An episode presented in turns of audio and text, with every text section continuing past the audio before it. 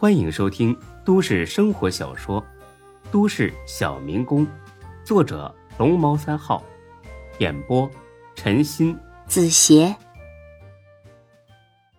第四百四十七集。大猫，真的，你可别骗我呀！孙总，我要是骗你，我就不是人养的。好，我相信你。说着，孙志亲手把它解开了。递给他一根烟，别怕，有我呢啊！抽根烟压压惊。沉默了两秒，孙哲一脚踢翻面前的凳子。他妈的，你们敢绑我的员工？活腻了是不是啊？还强插留学生？哼，当我是三岁小孩是不是？你们这儿是纯真烈女待的地方吗？啊？孙子儿。我们是真不知道他是你的员工啊，否则就是借一百个胆子给我们，我们也不敢扣下他呀。少给我扯淡啊！说吧，这事儿怎么解决？我，我我们赔钱，赔钱？老子缺你这几毛钱？把你们赵总给我叫过来，今天这事儿他必须给我个说法。呃，赵总出差了。还没回来，躲出去了。哼，行，那我给丁哥打电话。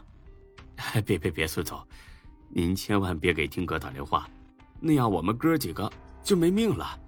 还有孙总，我们以前都是跟大飞哥的，您就看在大飞哥的面子上，饶了我们这一回吧。你们跟过大飞哥？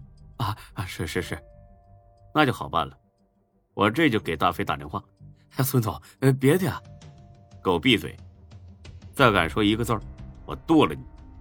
都给我滚出去等着！说着，孙志掏出电话，给大飞打了过去，开了免提，不然的话呀，这戏那就不好看了。喂，大飞哥，啊，咋的了，小老弟儿啊？说话咋这么冲呢？吃炸药了？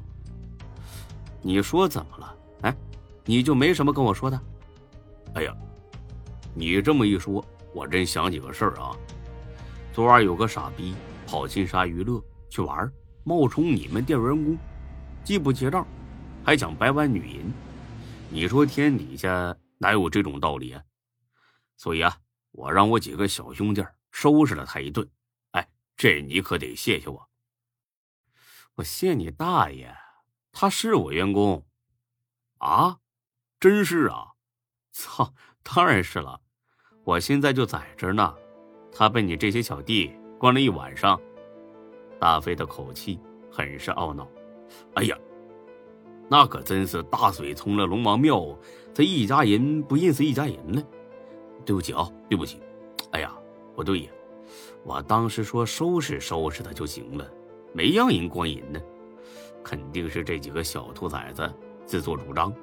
老弟啊，你放心。我现在手头上啊有点急事儿，等我处理完了，我马上回去收拾他们。哎呀，是得好好收拾收拾，不然哪天给你捅破了天。哎呀，别生气了，别生气了啊！这样，我先给这兄弟道个歉，然后哪天摆一桌酒给他压压惊，那还不行啊？这可是你说的啊！那行，先道歉吧。我把电话给他，他叫许大茂。大飞哥，那叫一个客气。哎呀，大茂兄弟啊，实在不好意思，真是误会了。哎，你放心啊，这一口气我肯定给你出。叽里呱啦说了一顿，孙志呢又把手机拿了过来。啊，行了，先这样吧啊，三天之内白酒道歉，不然我到丁哥那儿告你的状。哎，一定一定。出了会所门，许大茂长长的吁了口气。简直跟做个噩梦似的。哎，走吧，大帽，回去再说吧。走到一半，许大帽又哭了起来。哎呀，你个大男人哭什么呀？你放心，大飞要是不请你吃饭，我收拾他。孙总，我不是人，我对不起你。孙志心底暗笑，没想到这个小子竟然良心发现了，这真是个。意外的收获，啊？怎么了？我背叛了你。孙志差点笑出来，因为他想起了电视中叛徒对着主子诚信忏悔的画面。哎呀，别逗了啊！你能背叛我什么呀？许大茂竟然一五一十的说了一遍，没有半点拉漏。孙志呢，就是太心软了，立刻就原谅他一大半。而与此同时，孙志的脑子里划过一个想法：为什么不用许大茂引出那个人来呢？孙志倒是要看看是谁在背地里要搞自己。哎呀，就这事儿啊，小事一桩啊，没什么大不了的。孙总，我对不起你，求你别开除我，我想回去上班，以后我一定好好工作。行，我答应了。许大茂完全没想到孙志这么宽容，当然，也没想到孙志把自己当成了诱饵。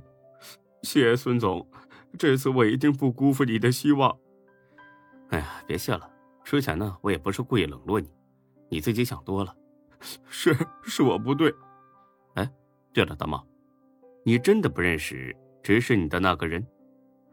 真的不认识，他捂得太严实了。那好吧，那你记住他说话的声音了吗？这个我记住了。如果再听到他说话，我肯定能把他认出来。